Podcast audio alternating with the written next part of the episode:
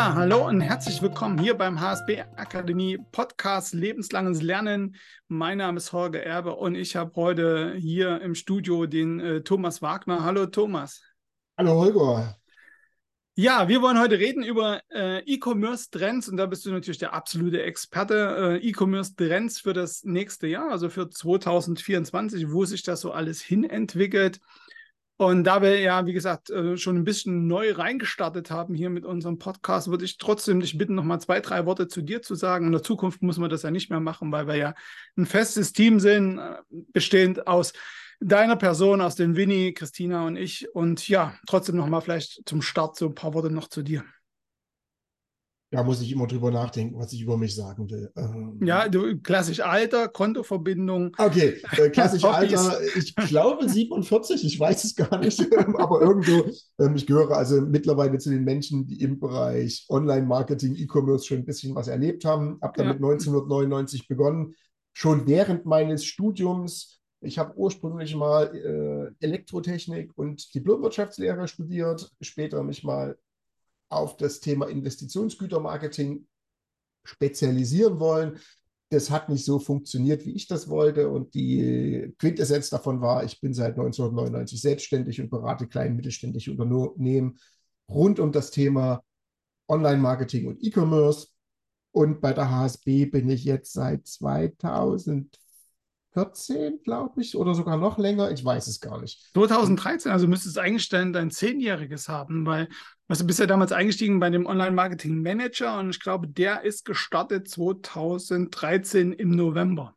Dann haben wir jetzt. Wir haben zehnjähriges. Yeah. zehnjähriges. Also dann ja. bitte einmal Applaus. Wo, ja. sind, wo ist mein Kuchen? Der, der, der, der kommt noch, der ja. kommt noch. Ein schöner, schöner HSB-Akademie-Kuchen. Ja, herzlichen Glückwunsch zu zehn Jahre, zehn Jahre irre, ne? wie die Zeit vergeht, Mensch. Und wir sind beide jünger und schöner geworden. Unfassbar. Schöner. Oder und, eins von beiden. Und. genau. Gefühl. Ja, und was haben wir denn alles gemacht? Ne? Vom Online-Marketing-Manager hin zum E-Commerce-Manager, genau. jetzt zum KI-Marketing-Manager. Und wir werden ja. gleich feststellen, wir, wir brauchen alles im Jahr 2024. Ja, das, das, das vermute ich auch. Also ich denke auch, ähm, dass, die, dass gerade das KI-Thema ein sehr, sehr spannendes Thema ist. Ähm, und ja, da sind wir schon bei den Trends. Kannst du vielleicht mal so einen Trend hier mal reinwerfen, wo du denkst, das wird 2024 ähm, ein Trend sein, der uns alle beschäftigen wird? Willst du einen guten Trend oder willst du was haben, was mir Sorge macht? Ähm, ja, ich würde gerne äh, dann lieber starten mit was, was dir Sorge macht. Du weißt ja immer so, äh, schlechte Nachrichten, gute Nachrichten. Man hört sich erstmal die schlechten Nachrichten an und dann die guten Nachrichten, damit man mit einem positiven Gefühl aus, äh, rausgeht. Und deshalb lass uns mal mit den negativen beginnen und wir gehen dann zum Schluss dann eher die positiven Dinge durch. Ich weiß noch gar nicht, ob das negativ ist. Ich glaube einfach, dass es negativ benutzt werden wird. Ähm, okay. Wir machen jetzt nicht umsonst den KI-Marketing-Manager in der ja. HSB weil wir den Bedarf entdeckt haben, dass Menschen lernen müssen, mit einer generativen KI oder mit irgendeiner Form von KI umzugehen, und zwar aus unternehmerischer Sicht. Und ich glaube, dass bis 2024 nicht alle bei uns den Kurs gemacht haben werden. Das ist so eine ganz leichte Vermutung, die ich habe. Wahrscheinlich nicht, nicht alle. Auch nicht die anderen wenigen guten Kurse sondern mhm. ganz viele werden sich überhaupt gar nicht weitergebildet haben, sondern die werden diese Tools einfach irgendwie verwenden. Und einige werden sehr, sehr schlechte oder sehr vor, vorsichtig formuliert komische Kurse machen. Ähm, also wo denen auch Dinge beigebracht werden, wo ich mir äh, die Hände über den Kopf zusammenschlage und sage, nee, das kann so ein System gar nicht, das kann eine KI nicht. Ähm, und das wird aber der größte Trend 2024 sein, dass immer mehr Menschen versuchen werden, KI zu benutzen, um fauler sein zu können? Ähm, KI, ich würde sagen, ist ein großes Thema, was sich auftut. Und ich denke mal, die, die, die Dimensionen äh, kann man noch gar nicht richtig erfassen, die das eigentlich hat. Ne? Es hat ja auch viele Vorteile. Ne? Also gerade so äh, im, im Texten kann ich mir vorstellen, bei, bei E-Commerce-Jobs äh, Shops ist es bestimmt sehr positiv, wenn ich da eine KI einsetze, um einfach Dinge zu formulieren. Ne? Ähm, ja. Beim, bei Bildern weiß ich jetzt nicht. Ähm, da denke ich manchmal, okay, das ist vielleicht auch ein Punkt Authentizität wichtig. Aber dann sage ich mir, okay, jetzt, wenn ich mal die Kataloge sehe, die es so gibt, oder die Online-Bilder, sind ja auch immer alles äh, Bilder, wo es, würde ich mal sagen, eher etwas überzeichnet wirkt. Aber da hilft einem wahrscheinlich die KI auch. Da kann ich ja auch definieren, was ich sehen will, was weiß ich, mein Produkt vor dem Sternenhimmel oder äh, ja, Ja, in die Richtung wird es gehen. Also ich versuche es mal ein bisschen ausführlicher zu machen. Mhm. Wo ich ganz große Sorge habe, ist das, was du gerade gesagt hast. Generative KI, ähm, also ein, ein, Large Language Modell wie ChatGPT oder wie GPT oder wie BART von Google oder ähnliches, schreibt plötzlich deine Texte. Ähm, das kann die sehr gut, wenn ich sie gut briefe. Das ist wie ein Texter, wenn ich den gut briefe, macht er mir gute Texte. Wenn ich dem gute äh, Vorlagen gebe, also technische Daten und Informationen, die der Kunde wissen muss oder die jemand wissen muss von dem Produkt, dann kann das gut funktionieren. Das ist aber leider mit Aufwand verbunden, auch bei einer äh, generativen KI. Und was ich gerade sehr, sehr stark bemerke, ist, dass Menschen völlig planlos genau diese Systeme benutzen und damit auch Shop-Inhalte generieren. Produktbeschreibung, Kategoriebeschreibung, Ratgebertexte, Informationen etc. Und das ist dann teilweise so schlecht und so gefährlich, dass ein Praxisbeispiel in Großbritannien das Gesundheitsministerium davor warnen musste, auf Amazon Bücher zum Thema Pilze zu kaufen, also Pilzkunde zu kaufen, weil dort schlicht ergreifend ganz, ganz, ganz viel KI-generierter Müll gerade verkauft wird, der potenziell tödlich ist. Wahnsinn. Ja. Also Pilze sind sowieso nicht mein Thema, muss ich ganz klar sagen. Ich esse sie ab und zu mal, aber sammeln würde ich sie jetzt nicht. Da habe ich viel zu viel Angst, dass ich dann irgendwas Falsches erwische. Aber das ist natürlich schon krass, wenn du dann irgendwie ähm, ja äh, anhand des Buches irgendwas dir raussuchst und dann äh, ja wahrscheinlich von der Toilette nicht mehr runterkommst. Ja, genau. Also Zubereitung vollständig fehlerhaft oder die Verwendung oder die Aufbereitung. Ähm, ich habe mir das halt auch nur grob durchgelesen. Das sind aber so Risiken, mit denen wir jetzt gerade ähm, leben müssen. Also es wird ganz, ganz viel KI-generierter Müll erzeugt. Bin ich, also das kann ich auch nicht te teilweise gar nicht anders nennen. Es ist KI-generierter Müll. Ähm, das wird sich aber fangen. Die Leute werden das mitbekommen, Kunden werden das mitbekommen und man wird wieder an, anfangen, KI sinnvoll zu benutzen oder man wird anfangen, KI viel sinnvoller zu nutzen. Und dann werden da auch gute Texte bei entstehen. Und dann ist es ein Werkzeug. Und dann werde ich es benutzen. Dasselbe ist Bilder, Video, Ton. Also das, was wir hier gerade miteinander machen, ja. alleine die Zeit, die wir jetzt gerade miteinander gesprochen haben, würde reichen, um ein KI-System mit unseren Stimmen zu trainieren. Und ab morgen brauchst du mich nicht mehr als Gesprächspartner, sondern du machst äh, den nächsten Podcast nicht mehr mit mir, sondern oder vielleicht schon noch mit mir, indem du einfach Texte mit mir abstimmst oder Inhalte abstimmst. Ich mache es jetzt mal, ich trage es jetzt mal groß. Wir stimmen einfach nur Inhalte ab. Wir suchen uns das nächste Thema raus. Wir positionieren uns zu diesem Thema, also welche Aussagen möchten wir treffen. Und dann gehst du in ChatGPT und sagst, guck mal, das ist mein Thema. Ich habe einen Podcast von zwei Menschen. Schreibe mir den Podcast. Also schreibe mir, was die Menschen reden miteinander. Das kannst du dann eventuell noch kurz anpassen, also mit wenig Zeitaufwand dann anpassen, schickst es mir nochmal, ich passe auch noch drei Sätze an, dann gibst du es einer nächsten KI und sagst, guck mal, das soll die Stimme vom Holger sein und das soll die Stimme vom Thomas sein und dann der nächste Podcast ist fertig. Wahnsinn. Genau, und wir müssen uns jetzt keine Stunde mehr unterhalten oder wir dürfen uns dann keine Stunde mehr unterhalten. Also ich kann sowas nutzen, um Zeit zu sparen. Wenn ich ähm, One-to-Many habe, also wenn ich als Einzelperson oder als Unternehmer auch im Bereich Ton und Video nach außen kommunizieren will.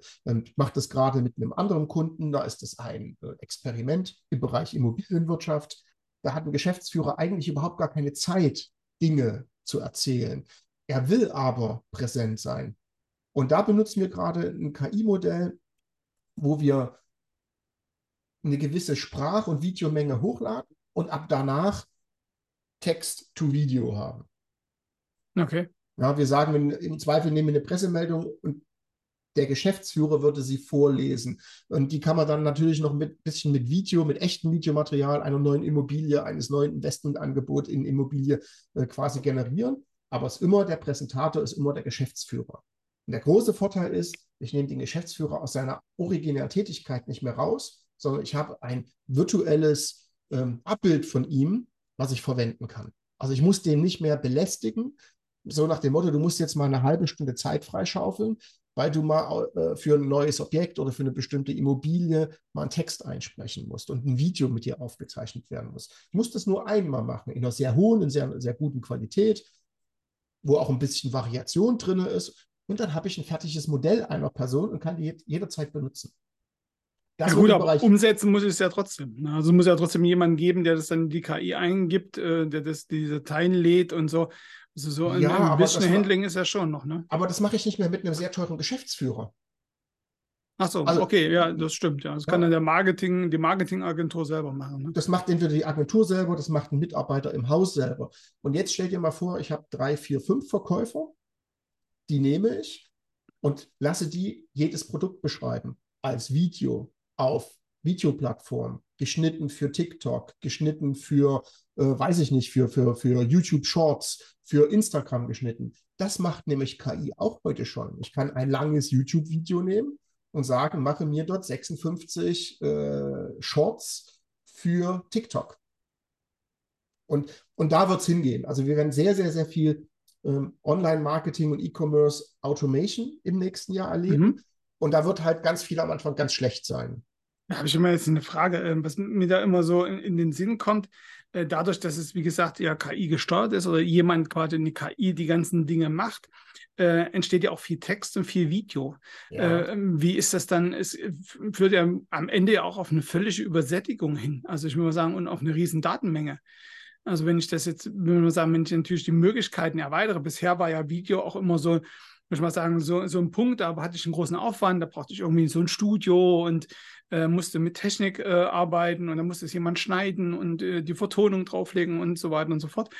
Wenn das jetzt alles so schnell geht, heißt ja, dass ich auch größere Zielgruppen das eröffne. Ne? Also vielleicht auch jemand, der bisher einen kleinen Shop hatte, dafür, wie du es gerade auch am Beispiel mit dem Immobilien gebracht hast, der keine Zeit hatte. Aber am Ende bedeutet es ja, dass viel, viel mehr auch an Informationen und an Datenmengen im Internet kommt. Ähm, und Datenmengen haben wir ja, würde ich mal sagen, in den letzten Jahren auch gemerkt, führt natürlich auch dazu, dass die Sichtbarkeit irgendwann sinkt, ne? weil einfach zu viel da ist.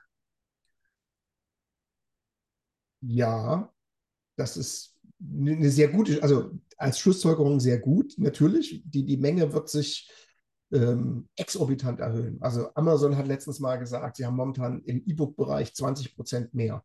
Was ich nicht glaube, ich glaube, es ist sogar noch mehr. Oder die Zahlen waren zu einem Zeitpunkt gemacht, wo es noch nicht so geboomt hat und die versuchen gerade wieder zu regulieren.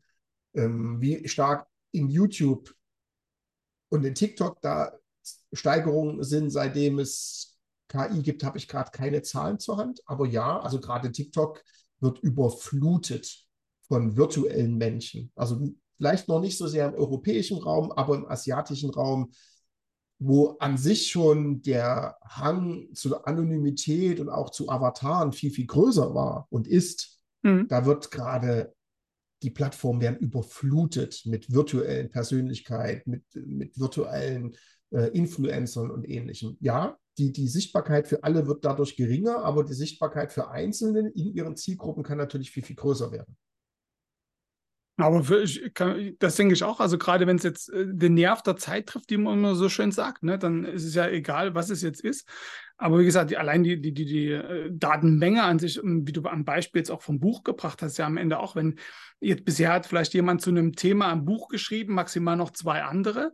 Damit war das Thema erschöpft. Jetzt kann ja jeder zu dem Thema ein Buch schreiben. Das heißt, du wirst nicht nur drei Bücher haben, sondern 15. Und bedeutet ja am Ende auch äh, erstens, dass die Umsätze pro Autor in dem Sinne vielleicht zurückgehen.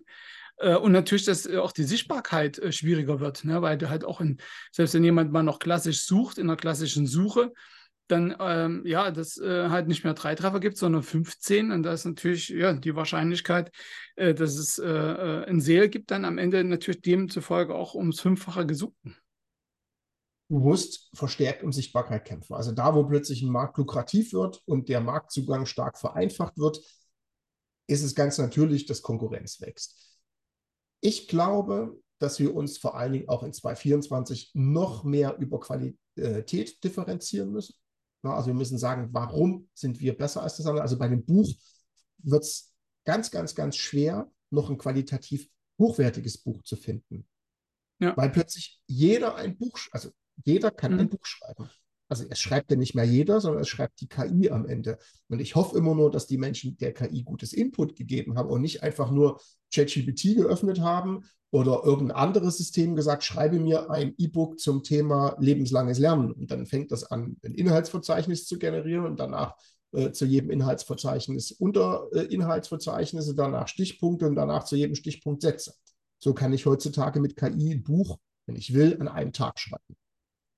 Naja, das, ist, das ist ja gerade das Thema. Ich ne? Ahnung habe. Das ist ja. das große Risiko.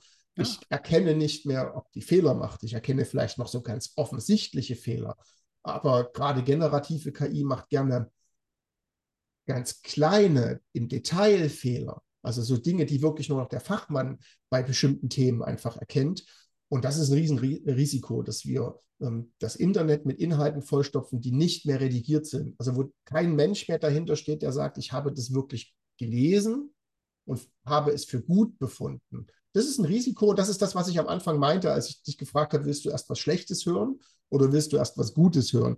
Denn das Schlechte ist nämlich tatsächlich, dass zu viele Menschen den einfachen Weg gehen werden und nicht den komplizierteren Weg gehen werden. Und die werden generative KI benutzen, um, um abzukürzen. Naja, was, was mir ähm, letztens ein Kunde gesagt hat, ich, äh, da haben wir genau über das Thema gesprochen. Also das, das jetzt ging nicht um, um ein Buch, aber es ging um einen Fachartikel. Und die hatten das bei sich mal ausprobiert an, das war, ist eine Universität gewesen. Und die haben äh, das schreiben lassen von der KI und haben dann dazu, äh, schreiben mir Quellenangaben dazu. Ne? Und haben die dann die Quellenangaben mal recherchiert und da gab es von fünf Quellenangaben, gab es drei gar nicht. Ja. Also die hat quasi, die, die KI hat, äh, er hat es dann so gesagt, die hat sich das selber ausgedacht. Aber das, äh, du kannst ja dann äh, in, in so einem ähm, Autorenverzeichnis, was es gibt, ich komme jetzt nicht auf den Namen, aber da kannst du dann genau rauslesen, wer zu diesem Thema was äh, inhaltlich gesagt hat. Und die, was die KI angegeben hat, gab es da nicht. da gab's, den gab es einfach in dem Verzeichnis nicht. Also da hat die Person hat nie ein Buch geschrieben zu dem Thema. Und ähm, das fand ich natürlich auch schon erstaunlich. Da dachte ich mir, boah, das wusste ich, also hatte ich gar nicht so wahrgenommen, dass die KI dann am Ende sich auch Dinge ausdenkt, die, äh, die es de facto gar nicht gibt. Also der Fachbegriff dazu ist halluzinieren. Also die KI halluziniert. Und das Gemeine ist, ähm, sie macht das ohne rot zu werden. Also ja. man sieht ihr das nicht an, sondern die bringt das in einem Überzeugungston, das muss stimmen, rüber selbst wenn man sie fragt, also man kann ja mit einer mhm. KI kommunizieren, ähm, ob das alles stimmt, selbst dann wird sie teilweise behaupten, ja, das ist richtig, weil sie es gar nicht verifizieren kann. Natürlich, ich kann einer KI Zugang zum Internet geben, dann wird das besser, aber auch dann sind Quellen regelmäßig falsch. Das ist das, was ich meine, diese, diese Überprüfung im Detail, wenn die nicht mehr stattfindet, dann wird KI-generierter Inhalt gefährlich ähm, und schlecht und falsch. Damit ja, das, müssen wir leben, leider. Ja, äh, wenn wir jetzt nochmal aufs E-Commerce zurückkommen, äh, es hat natürlich Vorteile. Ich will mal sagen, wenn ich jetzt ein einfaches Produkt beschreibe, ist sicherlich das Risiko äh, geringer, wie wenn ich jetzt ein Buch über Pilze schreibe. Aber ähm, nicht. Also hm? gerade im E-Commerce finde ich es sehr gefährlich. Stell dir vor, okay. du bist ein, Spiel, ein, ein Online-Shop für Spielzeug mhm. und hast ein Lego-Produkt mit einer Artikelnummer und da sind irgendwelche Sachen drin. Du gibst dem aber eigentlich nur den Produktnamen weil, und vielleicht noch äh, die Artikelnummer und vielleicht noch drei, vier Stichpunkte, die dir der Händler geschickt hat und sag, jetzt bau mir daraus eine schöne Beschreibung. Da kann es durchaus pa äh, passieren, dass die KI Dinge erfindet, die das Produkt gar nicht kann.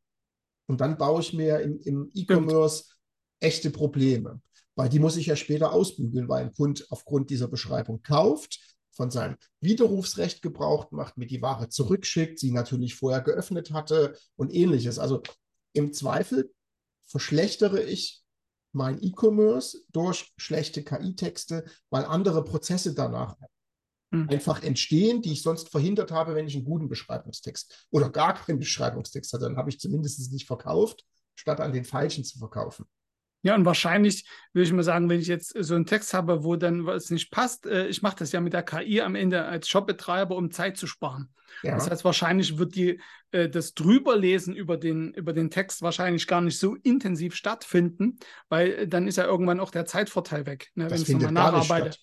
So, und ich nehme dann natürlich klar, wenn ich das dann äh, Copy-Paste mache, äh, ähm, dann habe ich natürlich ein Problem. Ja, das sehe ich auch so. Also das, das, äh, ja, das ist wirklich ein Thema, da sollten sich die Shop-Betreiber ähm, mal mit befassen. Also ob das dann wirklich immer so sinnhaft ist. Ne? Und am Ende, wie gesagt, wenn ich es nachkontrollieren muss, geht, äh, rutscht der Effekt vielleicht nicht ganz weg, aber er relativiert sich natürlich, also die Ressourcen.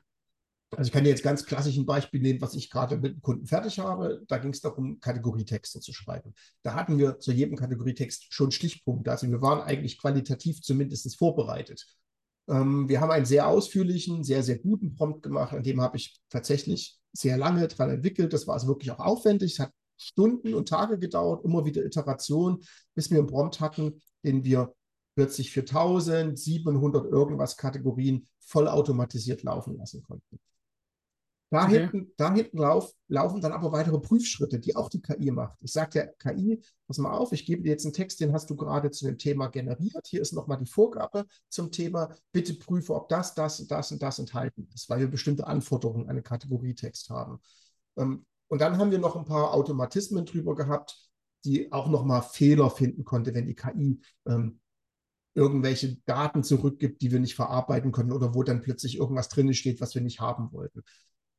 Danach haben wir Stichproben gemacht von 1700, haben wir uns 100 angeschaut. 70 waren super gut, besser als das ein Texter in einer bestimmten Qualität hinbekommen. Also war wirklich gut.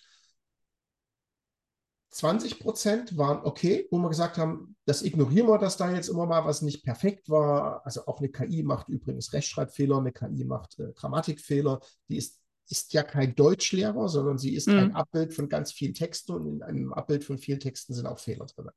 Haben wir gesagt, da können wir tatsächlich leben. Oder manchmal hat sie eine Überschrift halt nicht so gebaut, wie wir das wollten. Aber das waren so Kleinigkeiten, ähm, wo wir gesagt haben, damit kann man leben. Jetzt ist aber leider 70 plus 20 nicht 100. Was nicht ganz. 70, 70, plus 20 ist einfach nur 90. Und ja. die letzten 10 Prozent waren nicht verwertbar.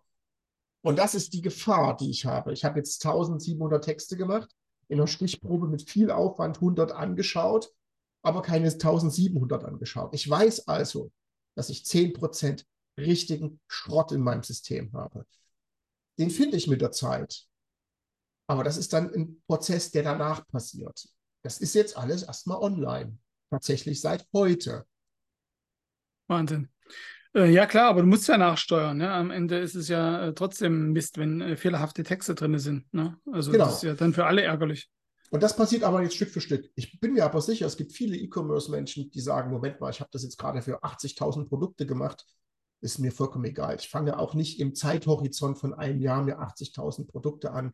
Ähm, ich warte einfach auf die Reaktion des Marktes. Also kauft es jemand und beschwert sich, dass das eine schlechte Produktbeschreibung war? Oder kriege ich irgendwie eine andere Information, dass das eine schlechte Produktbeschreibung war? Und das wird tatsächlich im Jahr 2024 ganz stark passieren, äh, dass Menschen ganz, ganz stark automatisieren mit KI, ohne sich der Risiken und der Fehlerquellen tatsächlich bewusst zu sein. Ich sehe das jetzt schon, also ich sehe es ja durch den KI-Marketing-Manager, ich sehe es durch eine der größten Facebook-Gruppen im Bereich ähm, KI im deutschsprachigen Raum, wo ich jeden Tag sehe, was Leute versuchen mit KI zu machen, auch im Bereich E-Commerce, wo ich sage, nein, bitte tut es nicht. Ja gut, aber ich meine, am Ende weißt du ja selber, äh, die Leute springen ja auf sowas. Ne? Wenn jetzt jemand sagt, oh, schau dir das an und so einfach geht das und du sparst das und das und schon, zack, geht das durch die Decke. Ne? Also weil alle sagen, okay, das ist jetzt der Stein der Weißen und damit schlage ich alle Themen tot ähm, das geht ja relativ schnell. Und ähm, da ist klar, die, für die Leute erstmal ist es natürlich der, der Punkt, oh, super, eine Arbeitserleichterung, es geht schnell, viele Texte, wahrscheinlich auch dadurch ein besseres SEO. Ne? Und ähm, ja, dann mache ich das einfach mal. Ja, und das wird passieren. Das ist das, was ich meinte, das ist das Schlechte. Ich sehe aber auch langfristig für die KI, für den Kunden nur Gutes bringen. Also die KI wird, wenn sie dann sinnvoll eingesetzt wird, helfen, dass alles besser werden wird. Ob es für die Gesellschaft gut ist, werden wir sehen. Ja, weiß ich nicht. Also bis jetzt war es ja immer so, dass eigentlich Digitalisierung mehr Vorteile gebracht hat als Nachteile. Also alle, die immer so die Unkenrufe gemacht haben, so Digitalisierung äh, schafft äh, die, die Arbeitsplätze der Leute generell ab, hat sich ja nicht ganz so bewahrheitet. Ne? Und ähm, ich denke mal, bei der KI ähm, wird es wahrscheinlich ähnlich sein. Ne? Naja, sie hat, hat tatsächlich die Chance, in unheimlich vielen Bereichen sehr, sehr starke Auswirkungen zu haben. Also ein Texter, der heutzutage sagt, ich schreibe Produkttexte oder Kategorietexte oder Blogbeiträge, ob der 2025 noch das Auftragsvolumen hat, was er 2022 oder 2023 hatte, das wage ich zu bezweifeln. Ein Grafiker, ein Fotograf, das sind so die naheliegenden Themen, wo viel wegfallen wird. In die komplette Videobranche. Du hast ja vor uns gesagt, was für ein Aufwand dahinter steckt, ein Video zu produzieren, ja. heutzutage. Und wenn ich das jetzt nochmal hoch, hoch klassischer machen will, also nochmal mit mehr Aufwand machen will, dann habe ich noch plötzlich einen Visagist, dann habe ich plötzlich einen Tontechniker, dann habe ich Lichttechnik, dann habe ich ein Studio. Und wenn das plötzlich alles wegfällt, weil ich es nur noch einmal brauche, weil ich ja nur noch das digitale Abbild einer Person brauche, um sie später beliebig zu verwenden, dann wird das schon spannend in vielen Bereichen. Ja, ich denke auf jeden Fall. Also ich denke, dass es ein ganz großes Thema wird. Also gerade im Videobereich und da ähm, jetzt sehen die Dinge ja noch sehr grob aus, auch wenn man so im Internet sieht. Jetzt erkennt man es noch wunderbar einfach, dass es eine KI ist. Also, aber das wird natürlich äh, viel filigraner werden innerhalb von kurzer Zeit. Und ich denke, dass das wird auf jeden Fall viele Auswirkungen haben. Ne? Also für alle auch, die in dem Bereich tätig sind, ne? sei es von Personen, die das herstellen, Agenturen, äh, selbst Technikanbieter. Ne? Also wenn ich bisher irgendwelche Beleuchtungslampen verkauft habe für, Video oder Videoschnittgeräte oder so, da wird das wahrscheinlich etwas schwierig werden. Ne? In Zukunft das auch noch äh, so loszuwerden, wenn die alle das über irgendwelche Apps machen. Also ja, heute. Ich sage dir aber, in dem Jahr ist, haben wir das nicht mehr. Also ich habe mir jetzt gerade die ersten Systeme angeschaut, die mehrere KI-Systeme miteinander verbinden, zum Beispiel sowas wie HeyGen. Und da lade ich mein deutschsprachiges Video hoch, also zum Beispiel die Aufzeichnung mhm. von deinem Gesicht. Also du bist gerade, das, was du gerade parallel hier gerade aufnimmst und in die Kamera schaust, was die Leute nie sehen werden, weil wir machen ja nur einen Tonpodcast, aber das, was du gerade aufnimmst, alle deine Bewegungen, die du gerade gemacht ähm, deine Sprache, die du gerade machst, kann ich einer KI geben. Und die KI sagt, in welche Sprache möchtest du das denn jetzt haben? Und du sagst, oh, wir würden gerne den polnischen Markt erobern. Mach doch bitte mal unseren Podcast vollständig auf Polnisch. Dann macht die KI dir das. Lippensynchron. Ja, es ist Wahnsinn. Also ich habe ja auch schon die Systeme gesehen. Ich finde es auch, wir setzen es auch zum Teil bei uns jetzt auch in Kursen ein, wo wir äh, Dinge noch mit äh, Video untersetzen. Ähm, das, das ist einfach die Zukunft. Also ja. das denke ich, äh, das, das ähm, wird auch von den Nutzern anerkannt werden. Na, die Frage ist immer, äh, zwei Punkte. Das eine ist die Frage nach der Gegenbewegung, die irgendwann immer kommt. Ne?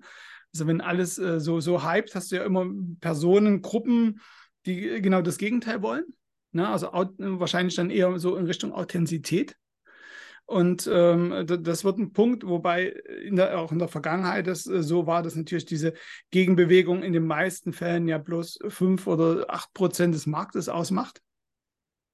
Ähm, also die Gegenbewegung wird sicherlich kommen, aber wie wir sagen, die, die, die Nutzung dieser, dieser Themen wird auf jeden Fall stark zunehmen. Also das denke ich auch.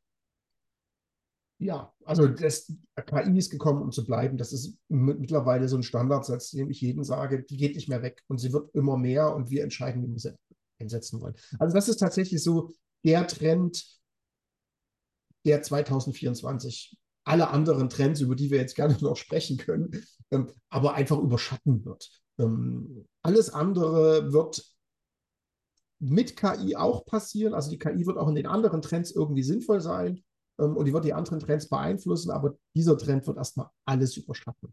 Also das, was wir jetzt im Beginn sehen, 2023, war das ja null für KI-Thematiken. Also wir können von uns jetzt sagen, wir haben den Beginn einer neuen Zeitrechnung miterlebt. Den Übergang von einer Welt ohne generative KI für die Allgemeinheit hin zu einer Welt mit generativer KI für die Allgemeinheit. Und das wird sich nie wieder ändern. Ja, das denke ich auch. Das ist ja wie das Internet oder äh, generell die Digitalisierung sich nicht umdrehen lässt. Ne? Weil auch einfach der Nutzung oder der Nutzervorteil so groß ist, dass es gar keinen Sinn machen würde, damit aufzuhören. Ne? Das ist ja wie früher, wo sie das Auto erfunden haben. Das hat sich ja auch durchgesetzt, wo einfach äh, die, das Nutzer, der Nutzervorteil so groß war, dass halt jetzt eine Pferdekutsche nicht mehr viel Sinn gemacht hat. Ne? Und das wird in dem Bereich genauso sein. Du hast gerade gesagt, es gibt noch andere Trends. Was hast du noch für Trends?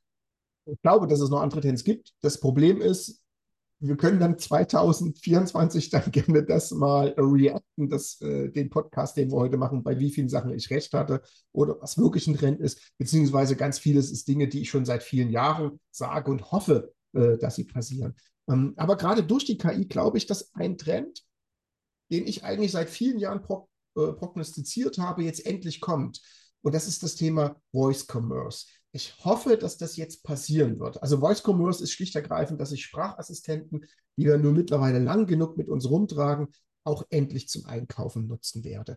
Das ist bisher nicht passiert, aus ganz, ganz vielen Gründen nicht, weil die ganzen Sprachassistenten an sich trotzdem ja, dumm wie drei Meter Feldweg sind. Das muss man einfach so sagen. Also weder, weder in, in, in Google äh, noch in Apple noch in Amazon hat momentan sehr intelligente Sprachassistenten. Das sind alles eher Worttrigger geführte Systeme, ähm, die sehr rudimentär mit einem arbeiten können. Aber ich glaube, durch die KI wird jetzt Voice Commerce kommen. Also ich kann halt mit einem digitalen Assistenten sehr, sehr, sehr schnell kaufen.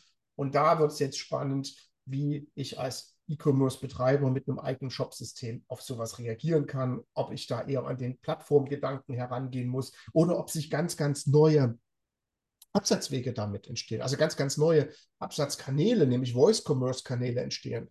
Ähm, weil ich habe noch kein Gefühl, wie das ist, wenn ich jetzt einem Sprachassistenten sage, ähm, ich müsste mal ganz schnell Kopierpapier kaufen. Amazon würde einem sofort Amazon vorschlagen und da das Top 1 Produkt und sagt, kannst du jetzt kaufen. Das geht heute schon. Ähm, ob was Siri macht, weiß ich nicht. Habe kein Siri, aber die ist da noch schlechter dran, weil die keine E-Commerce-Plattform im Hintergrund hat. Ähm, und bei Google wird es höchstwahrscheinlich ein Google Shopping-Vorschlag sein, wenn eins da redet. Aber ich bekomme keine Beratung, kein gar nichts. Das wird sich verbessern. Also wer tatsächlich etwas in die Zukunft schaut, beschäftigt sich aktuell vermutlich mit Voice Commerce. Also ein Thema, wo ich sage, eigentlich schon seit vielen Jahren darauf warte, dass es endlich passiert an vielen Stellen. Ich denke, da ist wirklich KI äh, super, weil es ja wirklich schon auch vordigitalisiert ist. Und ich denke aber auch, dass äh, Siri oder auch Google, ich glaube, dass, äh, dass man das da ein bisschen vielleicht auch unterschätzt im, im Vergleich zu Amazon. Weil wenn, wenn die es zum Beispiel hinbekommen, dass du jetzt, äh, was weiß ich, äh, Siri fragst und sagst, hier, äh, such mir einen, einen Kopierpapierhersteller und die sagt, okay, wir haben hier zwei Hersteller, der eine hat drei Produkte im Angebot und dann quasi ich dann vielleicht über diesen Sprachassistent mit dem dem Sprachassistent der Plattform dann des Anbieters kommunizieren kann, äh, geht es ja auch super. Ja, das ist das, was ich mir wünsche. Ja. Das, ich hoffe, dass es kommt. Um, werden wir aber sehen, ist jetzt tatsächlich so ein Trend, den ich schon viele Jahre erwarte, um, also auch viel, viel stärker in diese, in diese virtuellen Assistenten hineinzugehen. Um, Manchmal glaube ich, es passiert gerade das Gegenteil. Also äh, Apple hat in dem Bereich entlassen, Google hat in dem Bereich Mitarbeiter entlassen, Amazon hat in dem Bereich Mitarbeiter entlassen.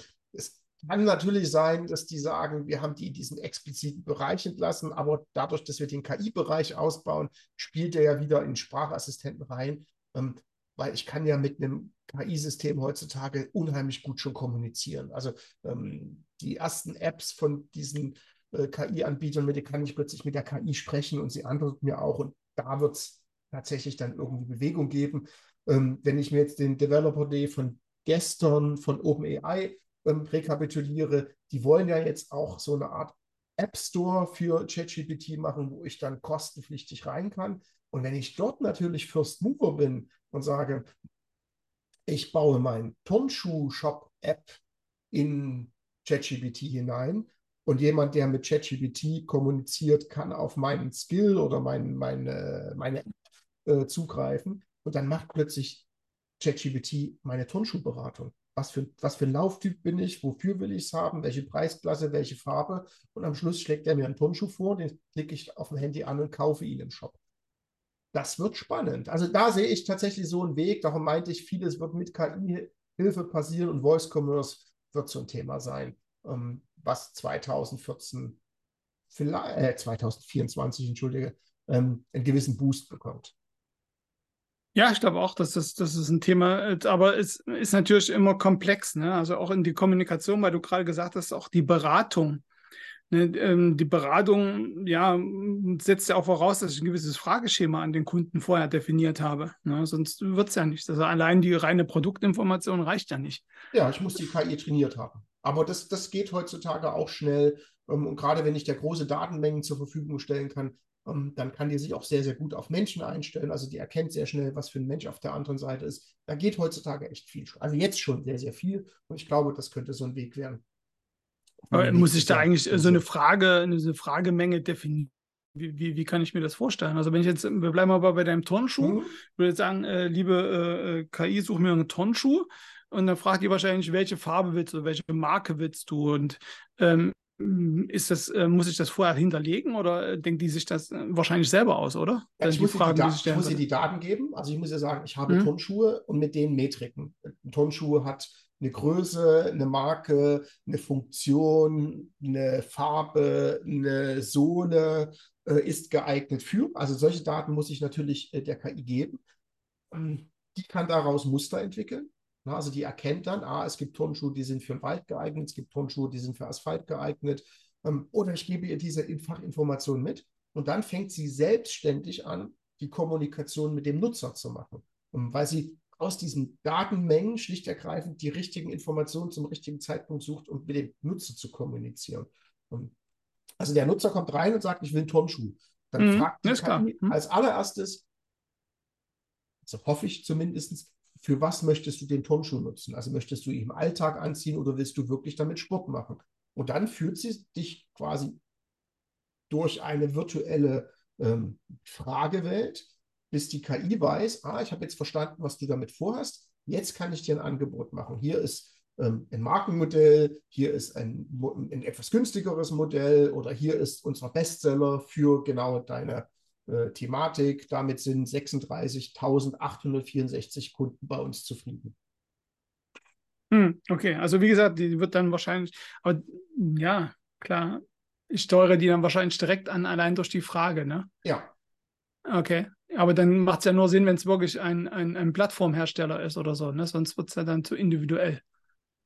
Nee, das ist ja gerade das Ziel, ähm, dass die KI individueller wird, dass wir alle für uns, für unser Produkt eine KI machen. Also das Ziel des Developer Days und die Aussage von äh, OpenAI ist, dass auch die HSB-Akademie zum Beispiel ihre eigene KI sehr einfach trainieren kann, die alle Kursinformationen behält. Also alles, was ihr momentan als Papier zur Beratung habt und in euren Köpfen zur Beratung habt, das packt ihr in ein trainiertes KI-Modell. Und die sucht sich immer den richtigen Teil davon raus, wenn der Nutzer genau an dem Punkt ist, dass er diese Information braucht. Mhm, okay. Ja, und das sind so Dinge, das kommt und dadurch wird der Voice Commerce besser sein. Und das nächste, was damit mit gleich zu tun hat, wird das Thema virtuelle Realität und augmented, also erweiterte Realität sein. Und dass wir tatsächlich beginnen werden, ähm, uns damit zu beschäftigen, unsere Arbeitswelt, unsere tägliche Welt durch vor allen Dingen Augmented Reality, also durch erweiterte Realität, ähm, befüllen zu lassen. Also dass wir sagen, ich bin in einem Museum oder ich bin auf der Straße und lasse mir meine Google Maps Route virtuell einblenden oder ich lasse mir eine Information zu einem Restaurant virtuell einblenden, wie viele Sterne das hat und ob ich da jetzt hingehen will ähm, oder ich lasse mir irgendwelche anderen Sachen. Also das Thema virtuelle und erweiterte Realität, auch im Bereich des E-Commerce, also ich gucke mir ein Produkt an, indem ich es digital in die Hand nehme und mal auf meinen Schreibtisch stelle. Oder eine Ware, die ich kaufen will, die, die stelle ich mir in meinem Wohnzimmer als virtuelles Abbild hin und gucke, ob die in meinen Raum passt, ob das mir gefällt. Ähm, das wird kommen. Wie stark das kommen wird, das hängt ein bisschen damit ab, wie stark sich die Technologie jetzt da weiterentwickelt. Also, dass die Geräte kleiner und besser werden und ähnliches. Vielleicht noch nicht ja, 2024, aber es kommt. Ja, da gab es ja schon viele Modelle, ne? also wo ich das so machen kann. Also Augmented-Modelle im E-Commerce habe ich schon relativ häufig ja. wahrgenommen. Ne? Die Frage ist halt immer eigentlich so, dass das, das, äh, das ja, damit, womit ich das ansteuere. Ne? Da, deshalb war die, die Idee mit den Brillen gar nicht mal so schlecht. Ne? Weil dann ja, aber der, Boom, immer fehlt, bei der mir. Boom fehlt halt noch. Also dieser, dieser, diese plötzliche Explosion, ähm, dass es ganz viele nutzen, ganz viele machen, der fehlt noch. Und da könnte 2024 tatsächlich auch so ein Anlaufpunkt sein, dass das endlich passiert.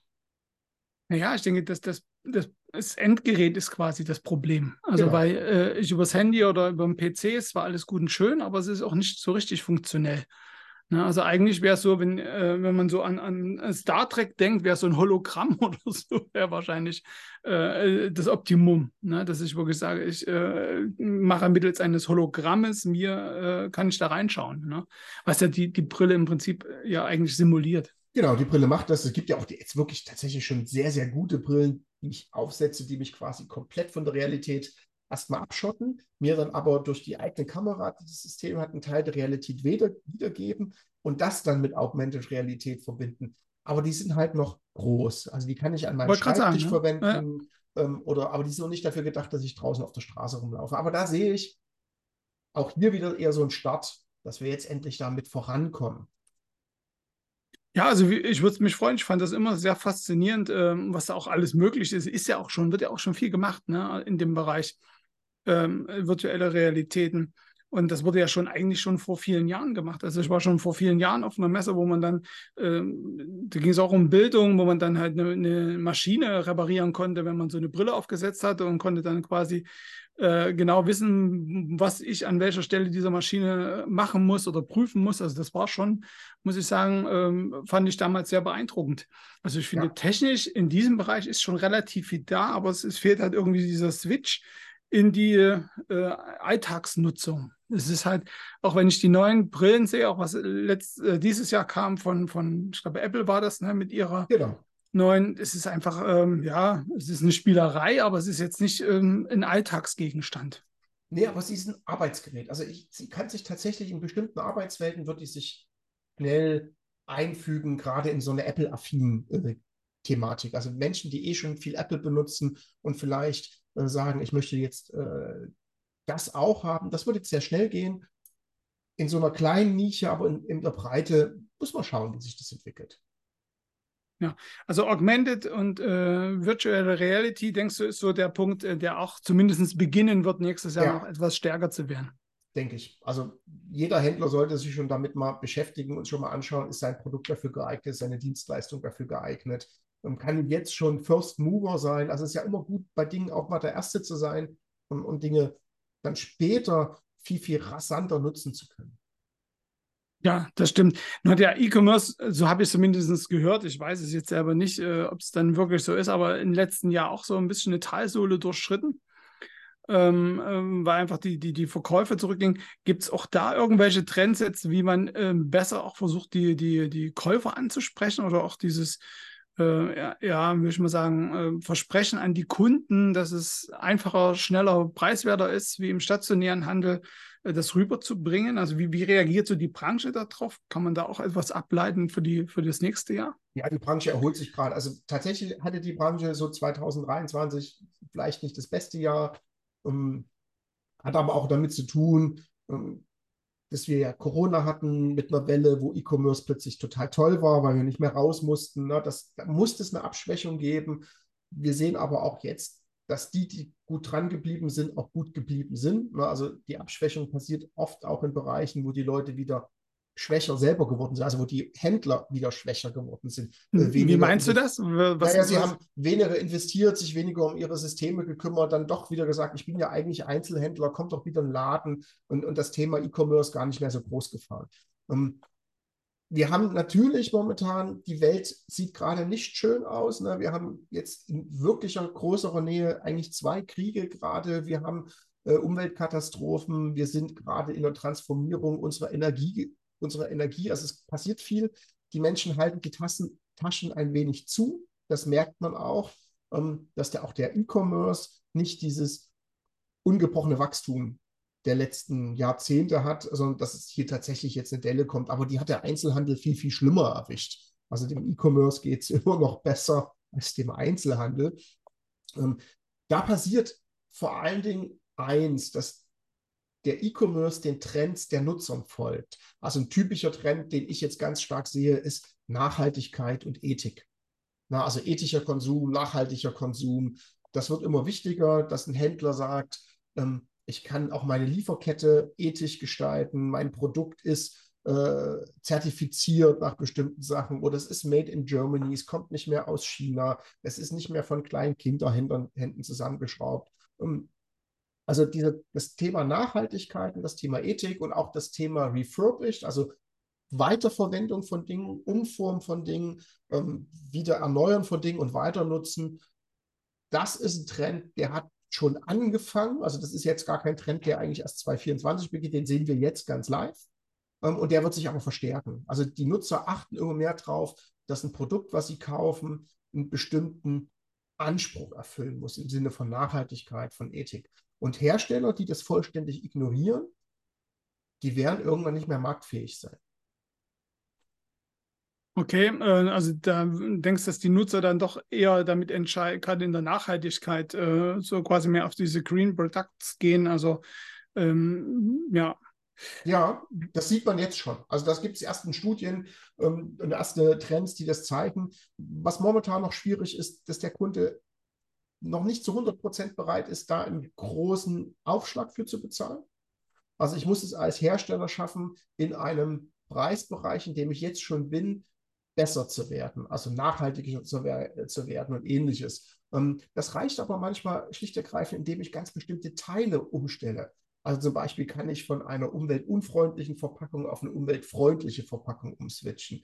Ähm, ich kann in meiner Kommunikation meine Lieferketten transparenter machen. Also wenn ich zum Beispiel schon immer eine gute Lieferkette hatte, ähm, dann muss ich sie vielleicht nur deutlicher darstellen und sagen, guck mal, wir sind doch schon gut. Wir haben es euch nur bisher nicht erzählt. Ähm, oder ich muss halt schauen, dass ich mit Zertifikaten arbeite äh, und ähnlichen Thematiken, dass ich wirklich mal sage, ähm, wir sind nach dem, dem und dem Schema zertifiziert und das entspricht halt einem etwas ökologischeren Handeln. Ja, ich finde das gut. Also ich finde äh, generell, äh, dass Nachhaltigkeit ein ganz wichtiges Thema ist. Also ähm, ich für mich selber muss ich sagen, finde ich es gar nicht mal so der Punkt, dass ich sage, ähm, es, es, äh, es muss jetzt, weil, weil es gefordert ist, sondern ich finde es halt einen wichtigen Punkt, ähm, weil ich manchmal denke, dass auch, ähm, man ist einfach mit den, wie man bisher gelebt hat, auch so ein bisschen übersättigt. Ne? Also ich denke mal so ein bisschen äh, in Fokus. Ich habe gerade gestern so einen Bericht gesehen äh, über Lebensmittel, wie viele Lebensmittel weggeschmissen werden dass allein schon, wenn man da, will ich mal sagen, die, die Quote um, um 10 Prozent senkt, dass man dann viel ökologischer Landbau machen könnte, weil einfach die Ertragsmengen nicht mehr so hoch sein müssen. Also ich ähm, finde halt äh, nicht immer diesen Aspekt so, man muss belehren oder man muss andere da, da reinzwingen, sondern ich finde einfach, äh, es macht ja auch ein gutes Gefühl, wenn ich etwas äh, achtsam bin, auch gegenüber der Natur ne, und, und, und, der Umwelt. Also das finde ich einen wichtigeren Punkt. Das ärgert mich manchmal auch in der Diskussion, dass da immer ganz viel würde ich mal sagen, Emotionen drin ist, wo ich einfach sage, man kann es auch einfach sehen und einfach sagen, okay, ähm, wie gehe ich miteinander um und wie gehe ich auch mit der Umwelt, die um mich herum ist, um. Ne? Ohne jetzt immer gleich zu sagen, du musst das und das machen und du musst dies und jenes machen. Da eher so ein bisschen so an die, ja, an die eigenes Wohlfühlen appellieren, im Sinne auch äh, der eigenen Verantwortung.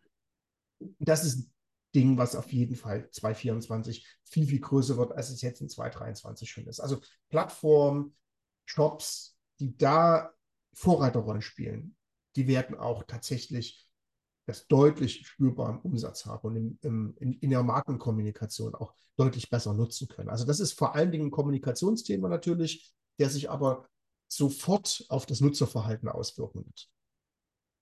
Ja, also wie gesagt, ich hoffe, dass dieser Trend äh, zunimmt. Also das ist wirklich ein Punkt, ähm, den kann ich nur unterstreichen. Also manchmal gibt es so Punkte, hat es ja auch gesagt am Anfang, so negative und positive Dinge.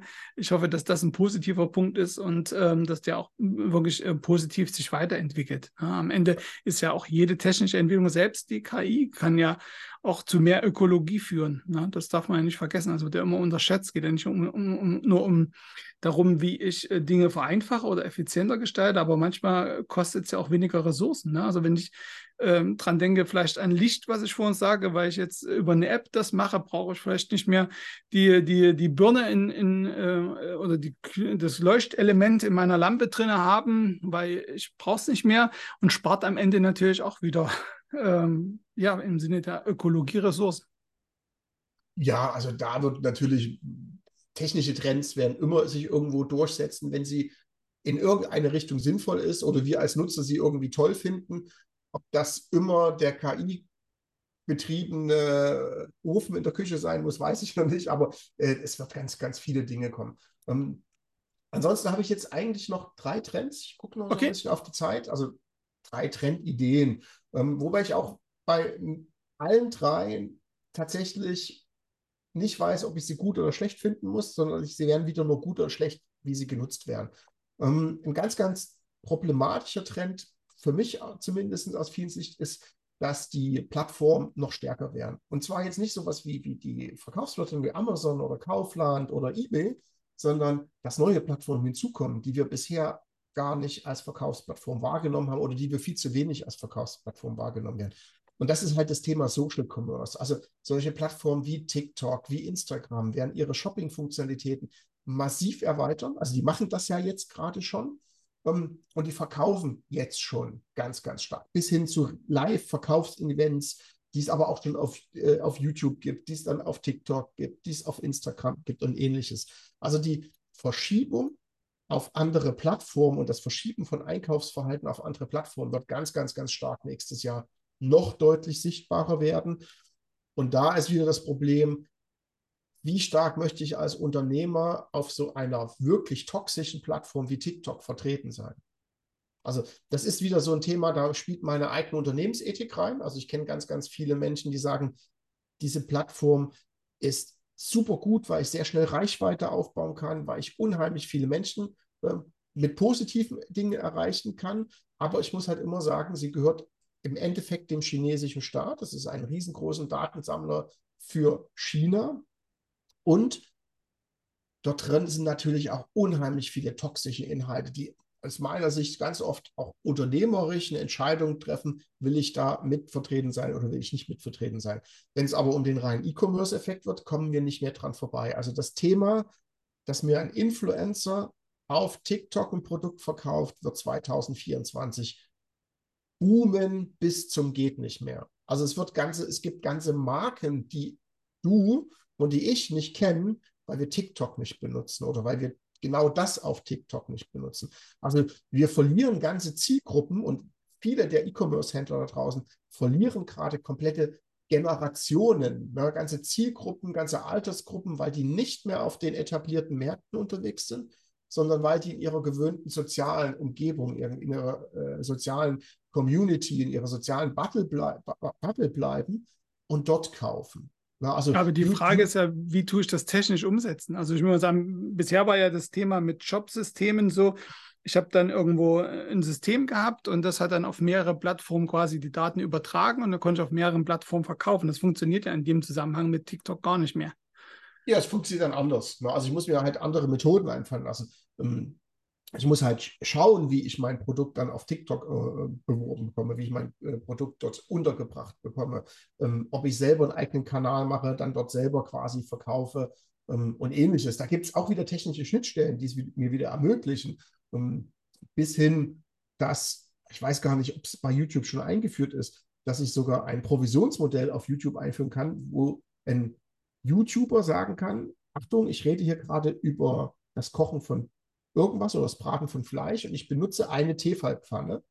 Und diese wird dann als Advertising im Video und in der Textbeschreibung mit angezeigt. Und wenn ein Nutzer drauf klickt und die dann kauft, bekommt der YouTuber Provision. Also solche Modelle wird es einfach viel, viel, viel stärker weiterentwickelt werden, um, sodass ich vielleicht am Ende gar nicht selber auf der Plattform sein muss, sondern nur noch dafür sorge, dass die richtige der richtige Influencer für die richtige Zielgruppe meine Produkte zur Verfügung gestellt bekommt, digital, also quasi als Informationspaket, was der damit macht, was die Technologie damit macht, das wird die Zeit zeigen. Ja, das ist aber für die Shops schon eine Riesenumstellung. Also wenn, ja. ich, wenn ich jetzt mal das mal weiter denke, was du gesagt hast, dann sich also Teil, Teilumsätze verschieben in die sozialen Netzwerke, da ist ja der Aufwand auch viel größer. Ne? Also ich ja. meine, es ist natürlich einfacher, jetzt irgendwie, wovon wir auch am Anfang gesprochen haben, jetzt über eine KI vielleicht Texte zu machen und Bilder zu machen, das einzufügen über automatisierte Programme, dann in äh, verschiedene Verkaufsplattformen zu spiegeln. Äh, und oder ich muss halt mich mit einer Plattform direkt beschäftigen und zielgruppengerecht äh, erstmal natürlich eine äh, gewisse äh, Breite erreichen. Das kriege ich ja ohne Werbung mittlerweile gar nicht mehr hin. Also auch auf TikTok ist das nicht mehr möglich.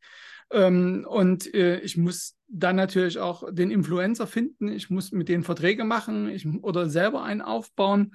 Also das ist natürlich schon ein ganz anderer Sprung. Ne? Ja, aber entweder machst du ihn mit oder du verlierst. Ja, ganz klar, wenn, vollkommen wenn deine, richtig. Aber wenn deine Zielgruppe dort landet, bist du leider getrieben, dorthin gehen zu müssen. Ja, aber es tut ja natürlich auch die Kosten steigern. Ne? Also, äh, im Sinne von Effizienz, wie es bisher vielleicht für die, für E-Commerce-Händler war, ist das ja dann eher wieder eine Ausweitung der Kosten, weil es ja eine ganz andere äh, äh, Vertriebsart und äh, Vorgehensweise ist. Ja, und da kann dann im Zweifel wieder die KI helfen, indem sie sagt, du pass mal auf, in, in virtuellen Avatar, äh, der 24-7 auf TikTok verfügbar ist, kann das wieder übernehmen. Ne? Also das, das sehe ich jetzt tatsächlich wieder, die KI auch als Treiber, der hilft dort auch wieder Kosten zu drücken. Das wird sich zeigen, wird sehr, sehr, sehr spannend. Aber da, das ist ein Trend, der ist nicht mehr aufzuhalten. Also der Social Commerce Trend ist nicht mehr aufhaltbar, weil der ist eigentlich schon da. Der wird nächstes Jahr nur einer der treibenden Trends sein, dass diese, okay. dass diese Plattformen Geld verdienen werden. Und dass ja. diese Plattformen natürlich anderen Kanälen Umsätze entziehen werden, ganz klassisch. Okay. Was hast du noch so für Trends? Du hast noch zwei, hast du gesagt? Drei hast naja, du jetzt einmal mal weg? Genau, ich habe hab jetzt noch zwei im Endeffekt. Okay. Eins ist das Thema letzte Meile für mich, also im E-Commerce ganz, ganz wichtig. Also wie lange dauert es vom Lager bis zum Kunden? Um, ähm, da sehe ich eigentlich zwei Trendbewegungen. Mal sehen, welche sich durchbesetzen wird. Eine ist, und das wird von ganz, ganz vielen meiner Kollegen und auch in vielen Studien ähm, immer wieder genannt, ist, dass wir Menschen mittlerweile so verwöhnt sind, dass die Liefergeschwindigkeit ein immer wichtigerer Faktor auch bei der Einkaufsentscheidung äh, wird. Also, dass wir Leute sagen, wenn ich quasi Same-Day-Delivery wird der Pseudo-Standard. Dass ich, wenn mhm, ich jetzt okay. mich um 10 entscheide, ähm, ich brauche einen neuen Bürostuhl, bestelle ihn bei Amazon, dann möchte ich, dass der 15 Uhr da ist. Um, ich glaube da nicht dran. Ich hoffe nicht, dass es so wird, ähm, weil das ist dann wirklich ein Kostentreiber, weil jeder sich plötzlich darum kümmern muss, dass er schnell liefern kann. Und wenn ich jetzt ähm, als kleinere E-Commerce-Händler nur ein Lager habe, das irgendwo ist, dann bin ich natürlich von Strecke abhängig. Für Amazon ist das unproblematisch. Die haben ganz viele Lager, die haben hochintelligente Systeme, die auch Ware verteilen, dass das sinnvoll funktioniert. Aber auch bei denen sage ich immer wieder, Same-Day-Delivery wünschen die sich ist schon als Prime das Next Day Delivery ist schon oft Wunschtraum und klappt nicht. Also wir haben da gerade das Problem, dass einfach riesengroße Personalengpässe sind und quasi die letzte Meile nicht gut funktioniert. Und da ist dann immer der Traum, ähm, dass dann die Lieferdrohne, der Lieferroboter kommt. Das sehe ich aber 2024 alles überhaupt nicht. Was ich eher sehe, ist, dass Menschen wieder viel bewusster einkaufen, auch online und es solche Sachen geben wird, das hat Amazon auch schon getestet in den USA, dass ich mir einen bevorzugten Liefertag auswähle. Also ich sage, alles, okay. was ich so unter Woche bestelle, montags bis freitags, mhm. das kommt samstags. Oder ich bestelle äh, immer so und bekomme es mittwochs geliefert. Hat den riesengroßen Vorteil, dass ich es als Distributor steuern kann. Also ich kann natürlich auch Kunden anreizen. Du, pass mal auf, ganz viele lassen sich Mittwoch, Donnerstag, Freitags liefern. Willst du nicht lieber dienstags geliefert haben? ähm, wenn du das machst, kriegst du nochmal 3% Rabatt oder so. Also ich kann plötzlich meine letzte Meile Logistik, also meine ganze Kette, die ich dort habe, effizienter einsetzen, weil ich sie besser auslasten kann und weil ich sie nicht für wenig oft rausrücken lassen muss, sondern ich lasse sie für viel wenig raus, äh, rausrücken. Das ist ein Trend, wo ich glaube, dass der tatsächlich nächstes Jahr spannend wird, dass Händler tatsächlich eine dieser zwei Strategien verstärken werden. Also entweder wird es Plattform, klar, große Plattformen können das, die werden ganz, ganz hart auf das Same Day, Next Day gehen, also das, ich liefere unheimlich schnell.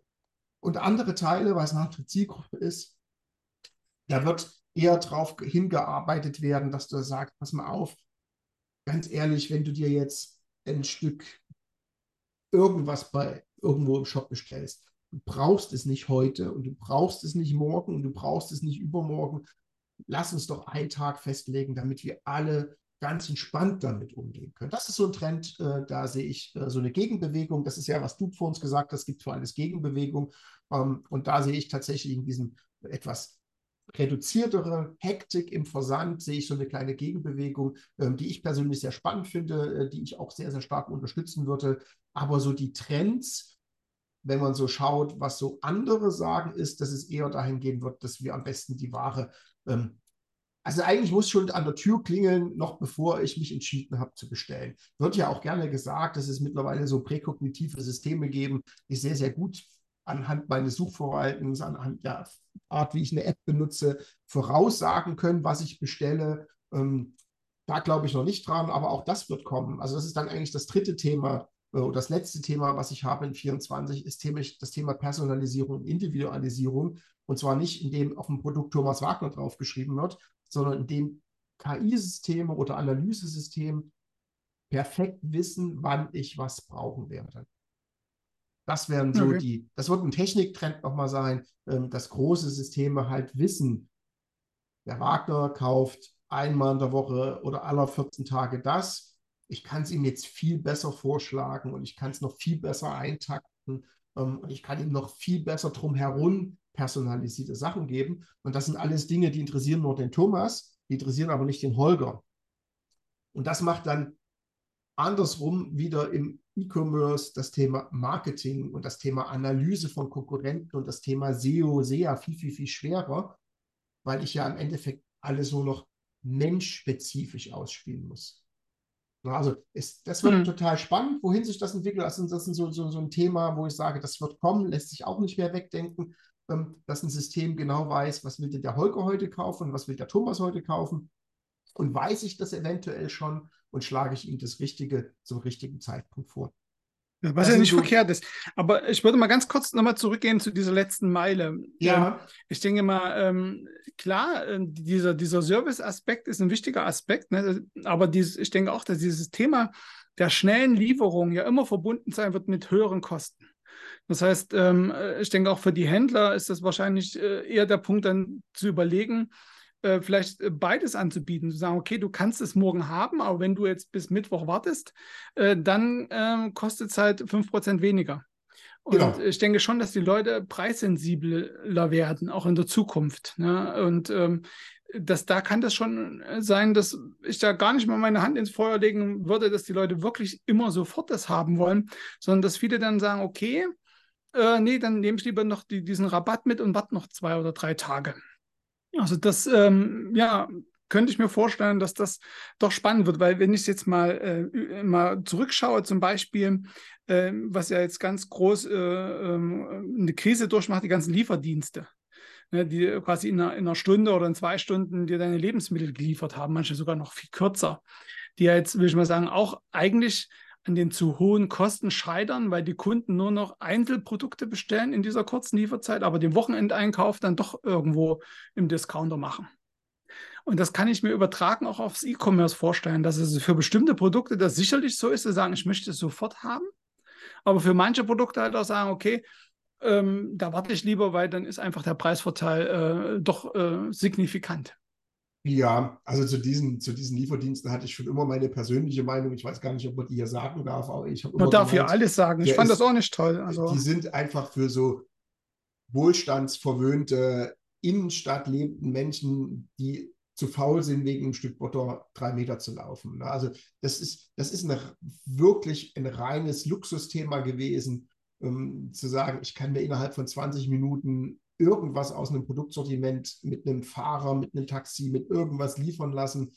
Das ist mal lustig oder es ist mal toll, wenn ich eine Party habe und die Chips sind alle und ich will aber weiter Party feiern, dann kann man das mal machen, aber es ist halt keine Alltagssituation, die damit abgebildet wurden. Ich habe auch nie die riesengroßen Venture Capital Gesellschaften verstanden, die dort Millionen reingepumpt haben und die jetzt alle riesengroß äh, feststellen, dass das eben dieses, dieses ad hoc sofort da sein müssen, kein Geschäft ist. Und tatsächlich haben die ja fast alle ihre Lieferzeiten verlängert und haben gesagt, es waren erst 20 Minuten, dann war es eine Stunde, dann waren es 90 Minuten, dann waren es vier Stunden, dann war es am selben Tag, eventuell noch, wenn du bis um 12 bestellt hast oder sowas. Und jetzt sind die alle auf einer Taktung, die sie auch personell leisten können. Genau, das ist ein Kostenfaktor, ähm, der wurde vermutlich schön gerechnet.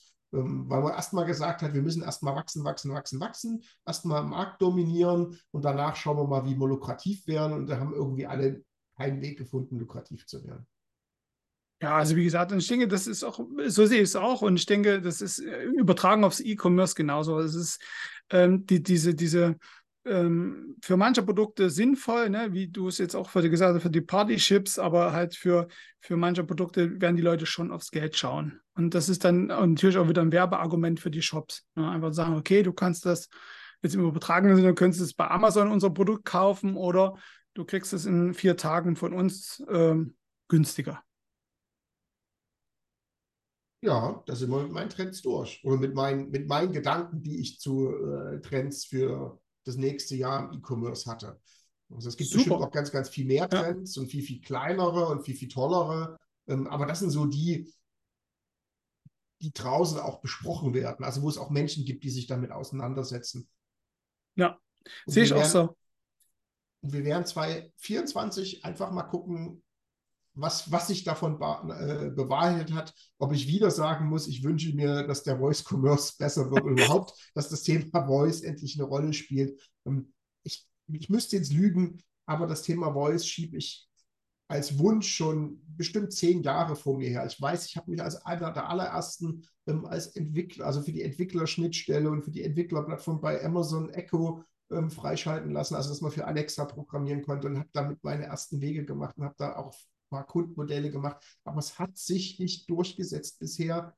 Und vielleicht ist es weiterhin ein Wunschtraum, dass Voice Commerce kommt. Und vielleicht kommt er erst, wenn der KI-Avatar so menschenähnlich ist, dass wir wieder Einkaufsgefühl haben, als wenn wir beim Menschen kaufen. Und vielleicht ist bisher das das Problem bei Voice Commerce geworden, dass das Einkaufsverhalten einfach nicht schön war.